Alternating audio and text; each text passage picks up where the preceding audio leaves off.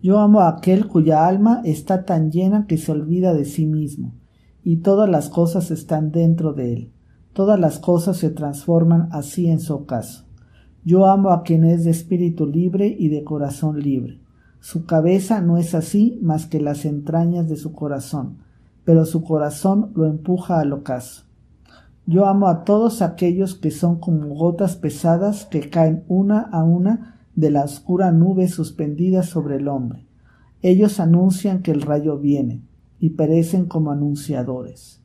Mirad, yo soy un anunciador del rayo y una pesada gota que cae de la nube. Mas ese rayo se llama superhombre.